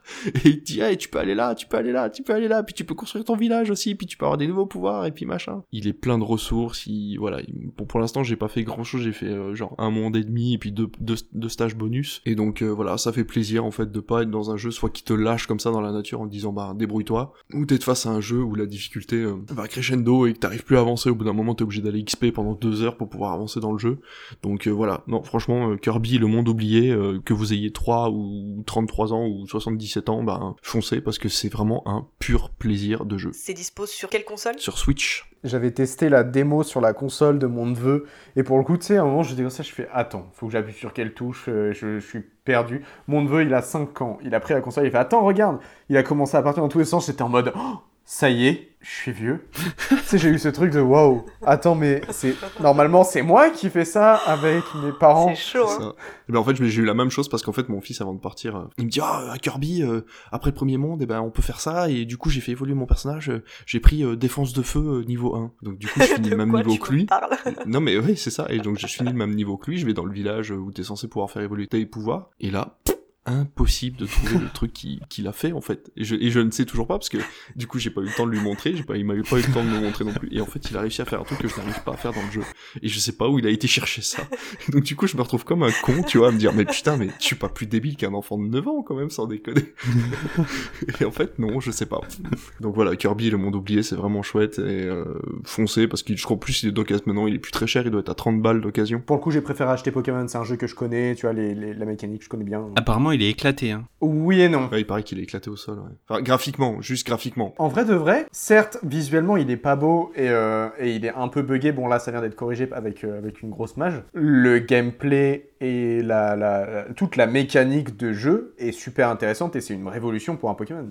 C'est exceptionnel. Bah écoutez, moi, on va partir dans, à l'opposé, c'est-à-dire que moi, c'est pas du tout marrant de ce que je, ce que je vais vous parler. Je vais parler d'une série Coréenne. taïwanaise Oh, on innove. Bon, on va pas très loin, hein. Bah, Taïwan, quoi. Oui, mais on reste dans le même secteur, tu vois, je m'éloigne pas trop, faut pas abuser non plus. Donc oui, c'est une série taïwanaise, dispo sur Netflix, de 10 épisodes qui varient entre 40 et 50 minutes. Et la série s'appelle More Than Blue. Le pitch, c'est euh, on va vivre en fait pendant ces 10 épisodes aux côtés de Kay et de Cream, tous les deux orphelins, Kay ayant été abandonné par sa mère lorsque son père est décédé d'un cancer et Cream qui a perdu ses parents dans un accident de voiture. L'un est producteur de musique, l'autre est parolière. Kay en fait tombe amoureux de Cream lorsqu'ils se rencontrent donc pour la première fois au lycée, mais Kay apprend qu'il est atteint d'une leucémie. Ça, c'est con. C'est hyper gay. C'est super gay, ouais, c'est joyeux comme tout. Because I'm happy. Et euh, donc il apprend qu'il lui reste très peu de temps à vivre et il va alors tout faire en fait pour trouver un homme bien pour Cream, un homme qui pourra s'occuper et prendre soin d'elle lorsqu'il ne sera plus là, sachant que la plus grande crainte en fait de Cream est de se retrouver seule, comme elle dit au début, ben, ils forment une famille alors qu'ils sont ils viennent à peine de se rencontrer. Après ce pitch, est-ce que j'ai besoin de préciser que j'ai fondu en larmes dès les premiers épisodes? Ah bah là tu m'étonnes avec un sujet pareil voilà, non. C'est-à-dire que d'entrée, tu sais que ça, la mère, en fait, abandonne son fils, mais littéralement, elle se casse. Et voilà, lui apprend qu'il est- qu'il qu'il a la leucémie, il hésite à en parler à sa, à sa mère, il l'évoque plus ou moins, et tu vois que la réaction, ben, c'est pas celle escomptée. Et qu'au bout d'un moment, mais en fait, dans plein café, elle lui dit, non, mais je me casse, en fait. Je me casse, débrouille-toi. T'as la maison, si tu vends la maison, tu peux te débrouiller euh, avec tes études et tout, tu te démerdes. Et j'ai regardé ça dans le train. Et j'étais à ça de chialer dans le train. Donc je me suis dit, c'est mort, je ne regarde plus cette série dans le train, je le regarde peinarde chez moi le soir. Sur la semaine, j'ai regardé un épisode tous les soirs, tous les épisodes j'ai chialé. Et en fait, tu apprends que la démarche qu'entreprend Kay, perso, moi j'ai pas pu supporter, c'est-à-dire que tout ce qu'il fait est en fonction de Cream, c'est-à-dire que il ne va absolument pas lui dire qu'il a des sentiments pour elle, il va lui éviter de lui montrer une quelconque affection, mais tu sais que lui il aime, tu sais que elle elle l'aime, Et lui, il fait rien en fait. Elle lui met, tu vois, des, petites, des petites phrases genre Ah, un homme, ça serait bien comme ça. Ah, mais tu vois, il lui envoie des petites piques, genre pour savoir et avoir ses réactions à lui. Et lui, il sait, mais il fait rien. Et tu fais Mais pourquoi tu fais rien? Et c'est, c'est en fait, c'est ce truc tu vois, de, de, te dire, mais putain, tu passes quand même à côté de quelque chose et c'est, ça fait de la peine, autant pour elle que pour lui, mais tu sais que lui, il veut pas lui faire de la peine, donc, ben, il va pas vers elle. Et elle, ben, tant bien que mal, ben, elle va quand même aller vers lui, mais elle, elle a sa vie aussi, donc elle, elle se dit, bon, ben, s'il me rejette, c'est qu'il veut pas de moi, mais non, il veut, il veut de toi, tu vois. Et toute la série, en fait, c'est ça. Donc, en fait, c'est vraiment l'un des, des, plus beaux et meilleurs dramas que j'ai regardé. Franchement, c'est bouleversant dès le premier épisode. Chez la série, elle évolue sur deux temporalités, puisqu'il y a un producteur à, à, notre époque qui va chercher, euh, avec l'aide de son assistante, à retrouver les droits d'auteur d'une chanson, écrite et composée donc par Kay et Cream, et ils vont faire la rencontre, en fait, d'un dentiste et d'une photographe. Tous les personnages que l'on va rencontrer vont faire face à de nombreuses épreuves qui ont un lien en plus entre eux c'est ça fait ça fait chialer quoi. Vraiment ça fait chialer. Et euh, voilà. Donc c'est une série vraiment que je vous conseille de regarder euh, dans le calme. C'est ma série du mois de novembre. Ça s'appelle More Than Blue et c'est une production Netflix. Je suis pas sûr de regarder ça tout de suite non hein. non non non il faut il faut être accroché hein, il faut être accroché. Mais voilà j'ai une j'ai une pote je lui ai conseillé euh, et elle a pas eu du tout le même ressenti. Donc voilà. Une pub Intermarché me fait pleurer. Donc vous voyez mon, mon degré émotionnel hein voilà. Donc si une pub Intermarché me fait pleurer, ça, euh, littéralement, je suis. Non mais tu sais quoi, moi c'est la, moi c'est la pub Le Roi Merlin. Ouais, oui. Le Roi Merlin avec le couple qui s'engueule et qui refont la maison et ah putain, moi cette pub, elle me met les larmes aux yeux à chaque fois. Ah moi c'est pareil, c'est la pub, c'est la pub Intermarché. Avec la musique là, putain. J'imagine que des fois t'as des pubs, elles sont mieux faites que des films. C'est incroyable. Par contre, les pubs en, en, ce moment pour Intermarché et c'est autre chose, elles me font hurler de rire. C'est les pubs avec le 1 euro, c'est cher. Oui. Quand il met la petite sur un oui. éléphant et qui lui dit si si ça fait ça un éléphant et qui lui dit tu veux refaire un tour? Et t'entends un blanc et elle fait bah, oui. Tu vois genre bah il va rien se passer mais d'accord. Et quand il fait le tour de magie tu sais genre hey, hop il y a plus un euro. Il fait rends la pièce. Ah, mais c'est pour un tour. Non tu rends la pièce. C'est si drôle c'est vrai. Oh, c'est vrai. Tu sais ce qu'on a pour un euro rends la pièce. Surtout avec l'inflation maintenant. Hein, on a tous ah, un euro près. Du coup j'ai une question à te poser. Oui. Tu nous veux du mal pourquoi parce qu'il y en a marre de chialer devant des séries bordel. Ah, J'ai l'impression de faire que ça tout le temps. J'avoue que depuis This Is Us, moi j'en peux plus. Ah bah. La fin de This Is Us, mais on... les quatre derniers épisodes de This Is Us, ma femme et moi, on a pleuré. Littéralement, on pleurait tous les deux pendant 4 heures. Ça a été terrible. C'est terrible pour les nerfs. Ben moi, c'était les cinq derniers épisodes. C'était c'était un enfer. Et le pire, c'est que t'en redemandes après. Ouais. Tu pleures, mais t'en redemandes. C'est ça. T'es maso. Du coup, ça va. Ce sont des pleurs qui font du bien. Si on... on... Ouais. Ouais, c'est ça. C'est bien fait, ça t'apporte. C'est beau. Mais c'est oui, beau. voilà. Ouais, c'est ça. C'est de la beauté. C'est pas de la tristesse. Ouais. Non. Voilà. Du coup, toi, Aurélien, qu'est-ce que tu as à nous recommander? Alors, moi, Marocco, elle va être assez rapide parce que c'est quelque chose que j'ai commencé. Un animé japonais. C'est pas vrai, c'est ça? Non, mais c'est bon, je boude. J'allais Ah non, mais dire. moi ça me plaît. Moi ça me plaît que tu recommandes. J'allais faire le même japonais. running gag que Alice il y a 5 minutes. Moi, je vais vous parler d'un. Un animé japonais. Un animé japonais. Oui Moi, c'est un truc qui a commencé il y a pas très longtemps et qui continue aujourd'hui. Est-ce que vous avez regardé le mondial de football? Oh, je sais de quoi tu vas parler. Je sais de quoi tu vas Alors, parler. qu'on le boycotte ou pas, le mondial de football a lieu, il se joue. Là, le Japon vient de perdre en huitième de finale contre la Croatie après les prolongations, je crois, ou les petits rebuts, il me semble. La Corée du Sud vient de perdre face au Brésil 4 à 1. Oui, mais là, moi, je te parle du Japon. Et le Japon, il avait une particularité cette année. Oh la violence. C'est que en, en 2018, ils avaient un maillot Captain Tsubasa. Captain Tsubasa, c'est Olivier Tom. Il avait un maillot incroyable. Et en ce moment, le manga cartonne au Japon, ça s'appelle Blue Lock. Et ça parle de football. Et donc cette année, ils ont, un le maillot de Blue Lock. Et ça, c'est ouf. Blue Lock, qu'est-ce que c'est? Blue Lock, c'est simple. En fait, ça, ça, ça commence après 2018. En 2018, le Japon s'est fait sortir de la Coupe du Monde. Les recruteurs de, l'équipe nationale du Japon font un constat, c'est-à-dire que il n'y a pas de grands joueurs de football au Japon. Et c'est pour ça qu'en fait, face aux footballeurs européens ou américains du Sud, ou africains, ou du reste du monde, quoi, ils n'ont pas de, de leader, ils n'ont pas d'image pour montrer c'est lui le meilleur, c'est lui notre joueur, il faut qu'on soit fort. Et donc, ils ont lancé le programme Blue Lock. Blue Lock, ça consiste en on prend tous les meilleurs joueurs de football de U20, à peu près, on les met tous ensemble dans un camp d'entraînement et on fait un immense battle royale pour savoir lequel sera le prochain attaquant de l'équipe nationale. Incroyable. Et c'est ça qui est fou. Vous voyez, là où au contraire, on Oh, aurait dit on va récupérer tous les meilleurs joueurs de chaque équipe, on va faire une équipe, on va les souder, on va les entraîner ensemble et on va en faire une putain d'équipe qui va gagner la prochaine Coupe du Monde. Là, on fait non.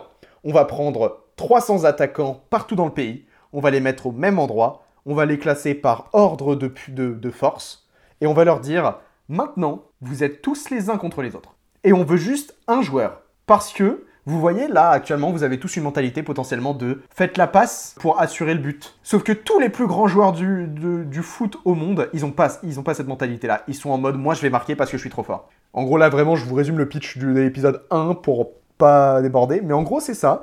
Ils les mettent tous dans un seul et même endroit et ils leur disent et ben maintenant, euh, Hunger Game, que la force soit avec vous. Que le euh, sort vous soit Et favorable. puis ce sort vous être favorable. euh, voilà. Clairement. Et j'ai trouvé ça vraiment intéressant parce que c'est un traitement de, du football en fait qui est assez différent, même du sport en général qui est assez différent de ce qu'on voit d'habitude. Alors que c'est quand même un shonen.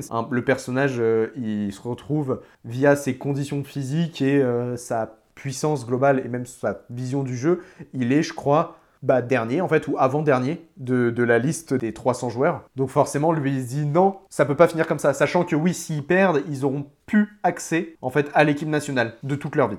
C'est soit c'est maintenant, soit c'est jamais. Donc on leur pose l'ultimatum au début, soit vous venez, soit vous venez pas. Et donc on a un personnage principal qui est en mode moi je veux gagner, j'en ai marre de la jouer collectif et de perdre. Donc là je veux jouer perso et je veux gagner. Et donc lui on est vraiment sur ce gars qui va euh, monter en puissance comme tout shonen basique. Actuellement, si vous voulez savoir, euh, je sais pas à quel tome on en est, sur Crunchyroll, on en est à l'épisode 9, me semble-t-il. C'est ça, 9. Je vous conseille fortement de regarder ça, sachant que c'est de saison, j'ai envie de vous dire. Et c'est super intéressant. Comment ça s'appelle? Blue Lock. Blue Lock, L-O-C-K. Allez, c'est parti. Et du coup, si jamais quelqu'un un jour veut m'acheter un maillot de l'équipe du Japon de 2022, euh, C'est vrai qu'en plus ils sont stylés les maillots. ah, ils sont super beaux. hein. Moi, je veux le numéro 9 de la Corée du Sud. Mais je crois qu'en gros, ouais, ils font souvent ça en mondiaux. Il y a une année, du coup, c'était Captain Tsubasa. Je crois que avant ça, c'était One Piece, la référence. Ah oui, En d'accord. gros, euh, tous les ans, il y a plein de. Ils font une référence à un manga populaire sur leur maillot. Eh ben, c'est Et cool. puis là, c'est vraiment un carton en ce moment. Eh ben voilà, donc c'est sur cet animé que nous allons clore l'émission. Merci les garçons pour votre présence ce soir et d'avoir fait vivre cette émission. Nous on se retrouve dans deux semaines pour vous parler encore et toujours plus de films. Retrouvez-nous sur Instagram, Twitter et n'hésitez pas à rejoindre notre Discord. Si le podcast vous a plu, n'hésitez pas à le noter sur Apple Podcasts, Spotify ou Podcast Addict en laissant un joli commentaire et partagez un maximum si vous l'avez apprécié. Bisous et bonne soirée Bonne soirée. Salut. Bisous, ciao